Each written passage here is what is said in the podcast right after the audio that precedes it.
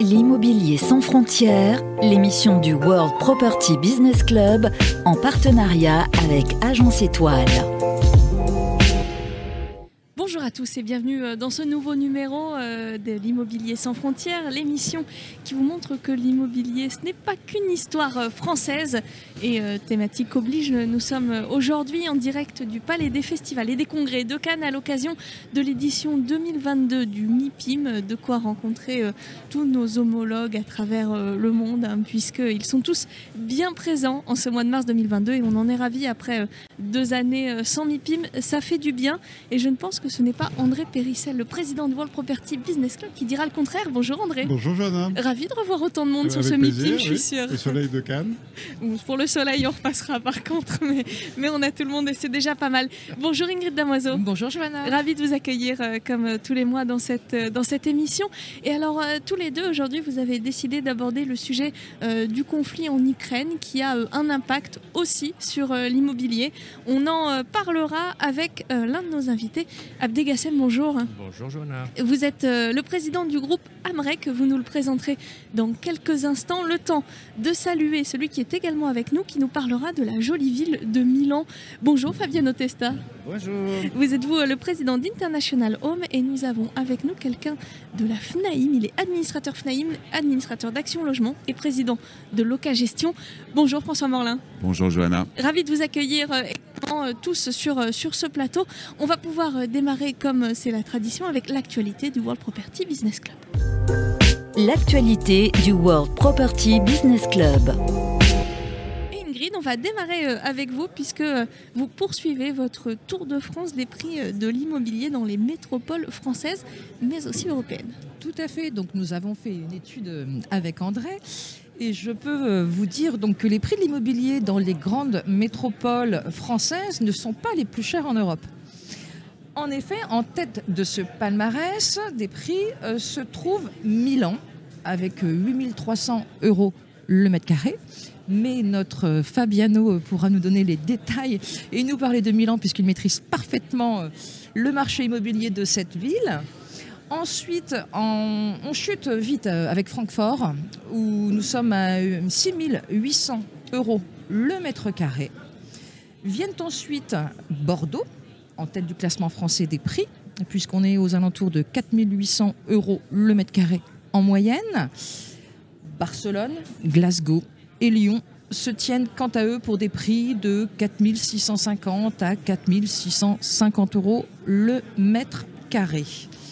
Et enfin, je termine avec Nantes, qui est à 4100 euros le mètre carré en moyenne, Toulouse à 3700 et Marseille à 3600 euros le mètre carré. Donc nous constatons en fait en général qu'un contexte économique favorable dans une ville tire bien évidemment les prix de l'immobilier vers le haut.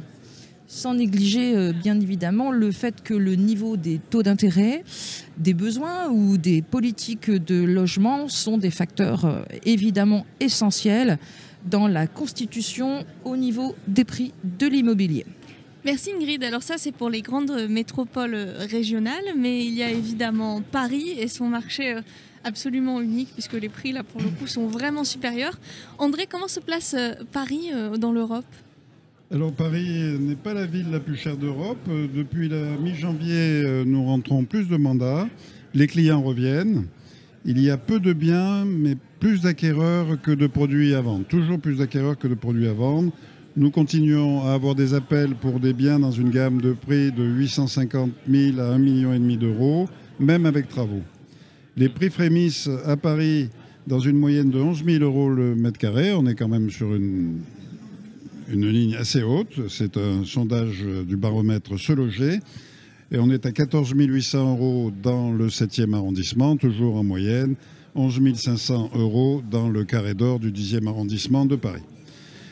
Les acquéreurs posent évidemment des questions sur la remontée des taux. On est actuellement à 1% sur, sur 20 ans et ils préfèrent anticiper, donc acheter avant une possible remontée des taux. La ville la plus chère pour l'immobilier en Europe est Londres. 13 900 euros le prix euh, au mètre carré moyen. Et ensuite, alors on chute avec Berlin à 7 400 euros le mètre carré, Rome à 6600 euros le mètre carré et Madrid, euh, donc la moins chère, on va dire, des capitales européennes, avec 4600 euros du mètre carré. Merci André. Alors on va sortir de l'Union européenne, mais on va rester sur le continent européen, puisqu'on va maintenant euh, aborder euh, le conflit en Ukraine qui a des retentissements sur le marché de l'immobilier. Ingrid, vous allez nous en parler avec notre premier invité, Abdé Gassem. Je vous laisse la parole. Oui, très bien. Bonjour Abdé. Bonjour Ingrid. Nous sommes ravis de vous accueillir ici au MIPIM de, de Cannes. Réciproquement. Donc je vais vous interroger sur euh, la crise géopolitique. Pensez-vous qu'elle aura une incidence sur euh, l'immobilier en France, euh, Abdé? Très bonne question à laquelle je vais vous répondre franchement. Parlez-nous bien près du micro quand vous entendez bien. Très bonne question à laquelle je vais vous répondre franchement. Avant de parler de crise, j'ai envie de parler, je dirais, de marché de l'immobilier en France qui se porte très très bien car comme vous le savez, l'année 2021 euh, en France était le record de France en termes de volume de transactions, avec plus d'un million deux cent mille transactions par an. Donc euh, on appelle ça un marché très dynamique. C'est vrai que le volume de transactions de logements anciens lors des 12 derniers mois se porte très très bien. Hein, il aussi entre 1 million et 1 million 100 transactions par an. Et c'est jamais aussi bien porté qu'en 2021. Euh, on peut dire que le volume de, transactions dans l'ancien en 2021 s'est très très bien porté avec une hausse de 18% de transactions sur un an par rapport à l'année de 2020. Donc on ne peut pas dire que ça se passe mal.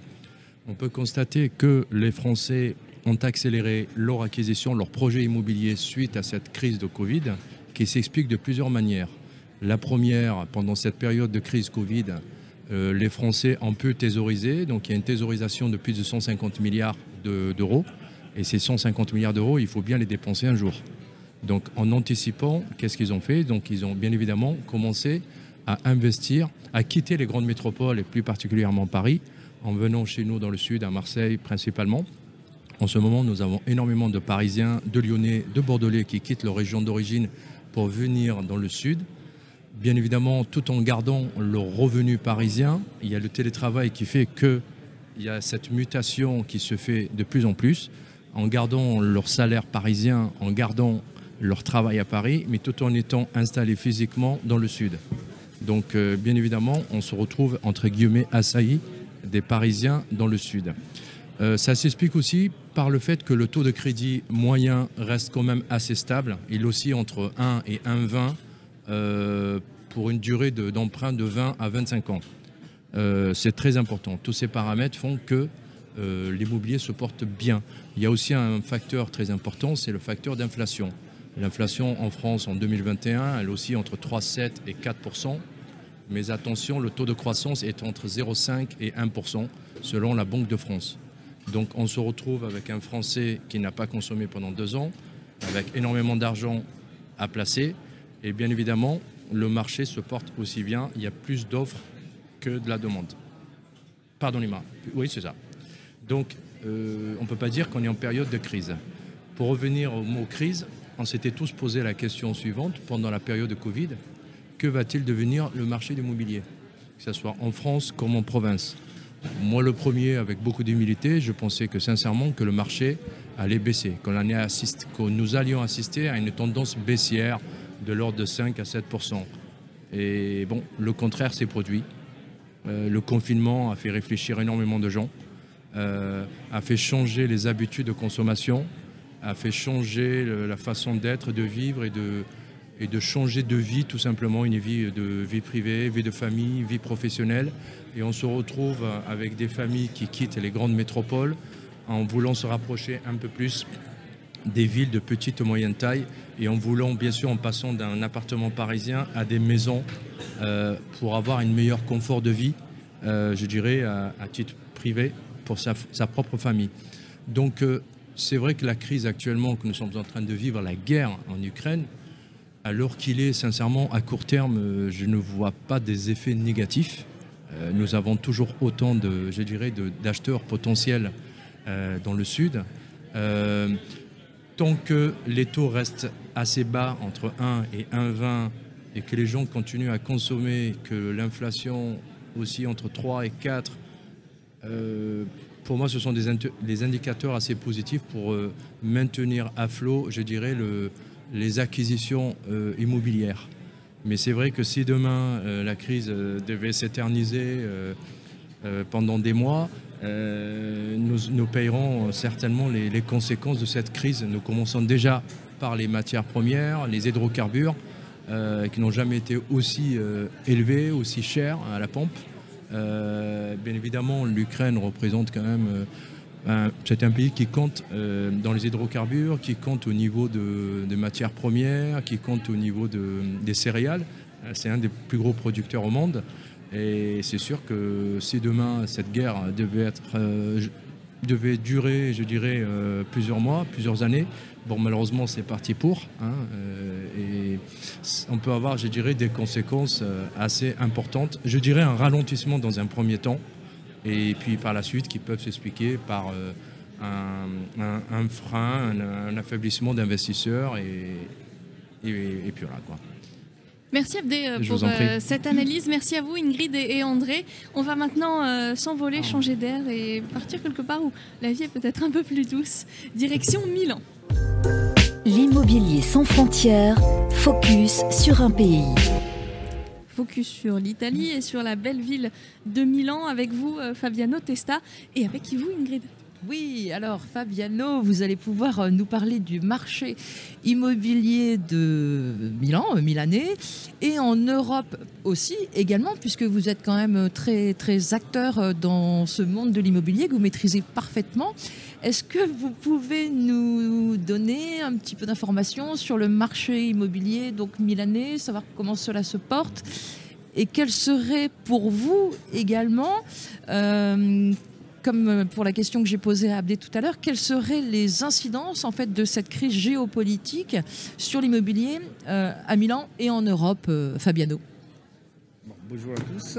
Bon, maîtriser l'immobilier parfaitement, surtout dans, ces moments, dans ces moments de crise, de, changements très très rapides, c'est difficile à dire. Je pense que je suis pas sûr qu'il y ait quelqu'un qui puisse le dire. Surtout qu'aujourd'hui, on ne parle pas des résultats, on parle des rebondissements qui sont avec des mouvements contrastants. D'un côté, on pense à des taux d'intérêt qui pouvaient remonter, bloquer l'immobilier. De l'autre côté, il arrive, il arrive une guerre qui pourrait faire remonter, mais avec la, réaction forcément des États qui vont, garder, qui vont essayer de les garder bas. Donc du coup, pas très facile à parler de ça et d'essayer de comprendre. Même les statistiques, ne parlent, même les statistiques d'études n'est pas, claires parce que ben, logiquement, ils ne prévoyaient pas confinement, déconfinement. Ils ne savaient pas quand on, quand on fait les outlooks, on n'a pas moyen de découvrir à quel moment ça termine les confinements et on ne prévoyait pas du tout du coup, la guerre par la suite. Donc du coup, c'est il faut un peu plus qu'une boule de cristal. mais ce qu'on peut regarder, par exemple, on parlait avec des, fonds tout à l'heure, pas résidentiels, mais l'immobilier n'est pas fait que par le résidentiel, donc il y a tout un mouvement. Et par exemple, on peut, dans les mouvements contrastants, on peut commencer à voir que, par exemple, euh, tous ces investissements qui, étaient en Europe de l'Est, toute la partie qui était investie en Europe de l'Est, en Russie, en Ukraine, aujourd'hui se déplace plutôt vers l'Europe de l'Ouest. Donc du coup, va contrecarrer une perte, une perte de capitaux qui se déplacent à l'extérieur de l'Europe pour les mêmes raisons. Donc du coup, il y a une sorte de vase communicant, il y a des vases communicants qui sortent du capitaux de l'Europe, après l'Europe de l'Ouest reçoit ce qui était dirigé vers l'Europe de l'Est. Donc du coup, c'est très difficile parce qu'il y a de, mouvements qui sont l'un contre l'autre. Donc euh, les décrypter, c'est pas facile. Euh, on s'attendait donc du coup à d'avoir des taux qui remontent. Les taux qui remontent devaient en partie bloquer l'immobilier. Euh, aujourd'hui, ce n'est pas sûr. D'un côté, on peut, estimer que la sortie de la bourse de beaucoup de personnes va vers l'immobilier en tant que valeur refuge, ce qui devrait nous ramener des capitaux. Et ce qui donne encore pas mal d'éléments que chacun peut voir, plus important que l'autre, pour faire sa prévision, que sera qu'une prévision, en attendant la prochaine euh, problématique. Et hum, en plus, on veut comprendre que le, marché de l'immobilier, euh, hors du résidentiel peut-être, ça se financiarise toujours plus, et avec les avantages et les défauts. Parce qu'on a un avantage dans le sens qu'on peut investir beaucoup plus facilement qu'en achetant un appartement de temps en temps quelque part ça ne permet pas de mutualiser et ça prend plus de temps. Par contre, de l'autre côté, c'est beaucoup plus stable, sous 10 ans, mais il y a des, des avantages et des défauts qui sont différents. Quand on financiarise, on peut racheter facilement des parts des, des sociétés et autres. Donc déplacer les investissements avec les défauts et les avantages, ça va plus vite. En Italie, par exemple, euh, pour rentrer sur le sujet italien, il, euh, il y a des crédits en souffrance qui sont très importants. Et ça, ça va vers une financiarisation de l'immobilier qui arrive aussi vers les small tickets, vers les- les- l'immobilier classique, plutôt pas des opérateurs financiers purs, mais vers l'immobilier classique. Et euh, logiquement, avec les, avec les Covid et les effets du Covid, il y a euh, et la crise précédente, le marché immobilier italien est descendu pas mal. Aujourd'hui est, euh, aujourd'hui est très accessible. On a parlé de Rome tout à l'heure comme très accessible. Donc ça peut être un moment d'acheter et des capitaux extérieurs de pouvoir rentrer parce que cette financiarisation fait par, dans la possibilité de racheter des, des des créances aux banques ou de rentrer avec des, des cotations des sociétés qui, eux, achètent de l'immobilier. Et, donc, du coup, on peut, euh, il y a des, des crédits en souffrance qui représentent une grosse partie du marché de l'immobilier. En fait, en pourcentage, on ne dirait pas, mais c'est énorme. Et du coup, on peut avoir ces investissements que va peut-être recevoir des gens qui l'auraient acheté à l'Est. Donc, c'est très bien pour le marché. Et à l'intérieur du marché italien, par contre, il y a la ville de Milan qui, elle, n'a- n'avait pas, pas eu de crise, déjà était sous une, une tendance haussière et qui, on dirait, de- des fois, il a, pour moi qui je faisais plutôt Paris avant, et bon, je faisais d'autres villes, mais j'avais un siège à Paris pour les Italiens. Et aujourd'hui, je vois à Milan une croissance comme on l'a vu à, Paris il y a 10 ans ou il y a 15 ans. Et la, ville s'agrandit et on, on a, on construit à tour de bras. On attend pour certaines les, Jeux olympiques 2026 après celle de Paris qui vont augmenter plus, mais déjà la, la tendance était haussière. Donc du coup, entre les capitaux qui arrivent, la ville qui grandit avec un plan structurel d'agrandissement jusqu'au 2030, l'effet que dans les, études des marchés qui emportent les, fonds d'investissement sur les, vous savez, par exemple, dans les Bubble Index, qui, qui, qui, qui considèrent l'importance des villes et, les, prévisions des villes par rapport à certains paramètres, qui disent est-ce qu'il est à risque de boule ou pas, selon différents paramètres. Bah, Paris, il est assez haut, il est dans les rouges, Milan est dans les plus bas, dans les verts. Et donc, du coup, fait que les, gens qui doivent étudier ce marché, ils peuvent y aller facilement. La ville s'agrandit, euh, il il fait mieux vivre. Et donc, du coup, on peut avoir une, euh, une ville qui n'est pas encore euh, très chère, mais dans un marché qui est porteur, plus porteur que le reste d'Italie, si on veut être sécuritaire. Si on veut être moins sécuritaire, il y a d'autres possibilités. Voilà. Très bien. Merci Fabiano. Merci Fabiano, c'était très complet en tout cas. Et euh, je suis ravie de savoir que Rome est accessible parce que c'est quand même une très très belle ville. Allez, on enchaîne avec, euh, eh bien, avec euh, nos agents du World Property Business Club. Les agents immobiliers du World Property Business Club. Et notre agent immobilier du jour, du mois même, eh bien, c'est François Morlin que je vais laisser avec André Périssel. François Morlin, bonjour. Bonjour André. Le mandat du président Aurelion s'achève à la fin de l'année. François Morlin, êtes-vous candidat à la présidence de la Fédération nationale de l'immobilier? Avant de vous répondre, André, je voudrais vous dire simplement que j'ai été très heureux et fier de servir cette équipe aux côtés de Jean-Marc Torolion euh, pendant les quatre dernières années. Et ça ne vous a pas échappé. Il y a une élection qui se portera euh, au mois d'octobre pour euh, la nomination d'une nouvelle équipe. J'ai réuni un certain nombre de personnes, euh, d'a- d'agents immobiliers de toute la France, des hommes et des femmes qui ont envie de, porter un nouveau projet euh, pour, pour cette nouvelle échéance. Et elle est tellement importante, cette nouvelle échéance, que euh, euh, nous aurons de, très belles ambitions pour la fédération. Alors, je ne vais pas vous annoncer ma candidature à l'instant, mais vous avez bien compris que j'avais une ambition pour cette fédération que j'aime énormément, que je porte au cœur. Et euh, en tout cas, un énorme projet à mener aux côtés des agents immobiliers qui aujourd'hui me font confiance. Et j'espère demain pouvoir vous annoncer euh, ma candidature dès que la campagne sera ouverte. Et alors, en quelques mots, euh, si on engage une campagne, je suppose que vous avez un programme. Qu'est-ce que, dans les grandes lignes, quelles, quelles sont les, les- particularités de, vos propositions Oui, André, on est à la croisée des chemins, hein, c'est-à-dire qu'il ne vous a pas échappé que euh, l'économie euh, Euh, il y a une disruption de l'économie avec le numérique, avec différents modèles qui arrivent sur le marché.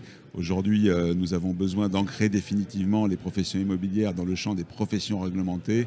Nous devons nous doter de délégations de services publics, nous devons monter en gamme, nous devons nous engager de manière permanente et définitive vers le numérique, vers le service client, vers la, la transparence, vers la facilité. Nous devons être des agents de la facilité d'accès au logement et c'est ça que je veux porter comme idée.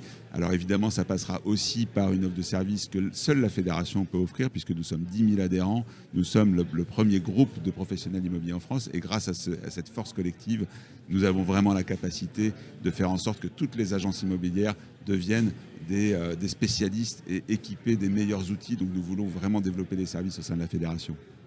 Alors, euh, les événements actuels changent la donne immobilière en France, tendance inflationniste, dépenses de logement, travaux d'économie d'énergie pour les propriétaires. Quelle action peut avoir la, la FNAIM euh, dans ces domaines? Là aussi, on est au moment de la disruption. Euh, euh, Abdé en parlait tout à l'heure. Euh, pour le moment, tout va bien, mais on sent bien qu'avec la remontée des taux, le changement, euh, les événements exogènes aussi qu'on a tout autour de la planète et malheureux, malheureux événements exogènes, on voit bien que les choses peuvent basculer à tout moment. Moi, j'ai déjà connu plusieurs. j'ai 51 ans, donc j'ai déjà connu certaines crises. Et je sais très bien que tout peut se retourner très vite.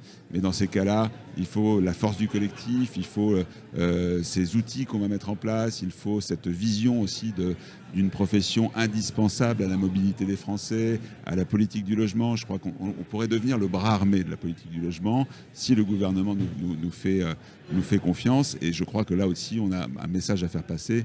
Nous sommes des professionnels de qualité, de confiance. Nous avons les moyens de faire appliquer la politique publique sur le terrain par notre maillage territorial.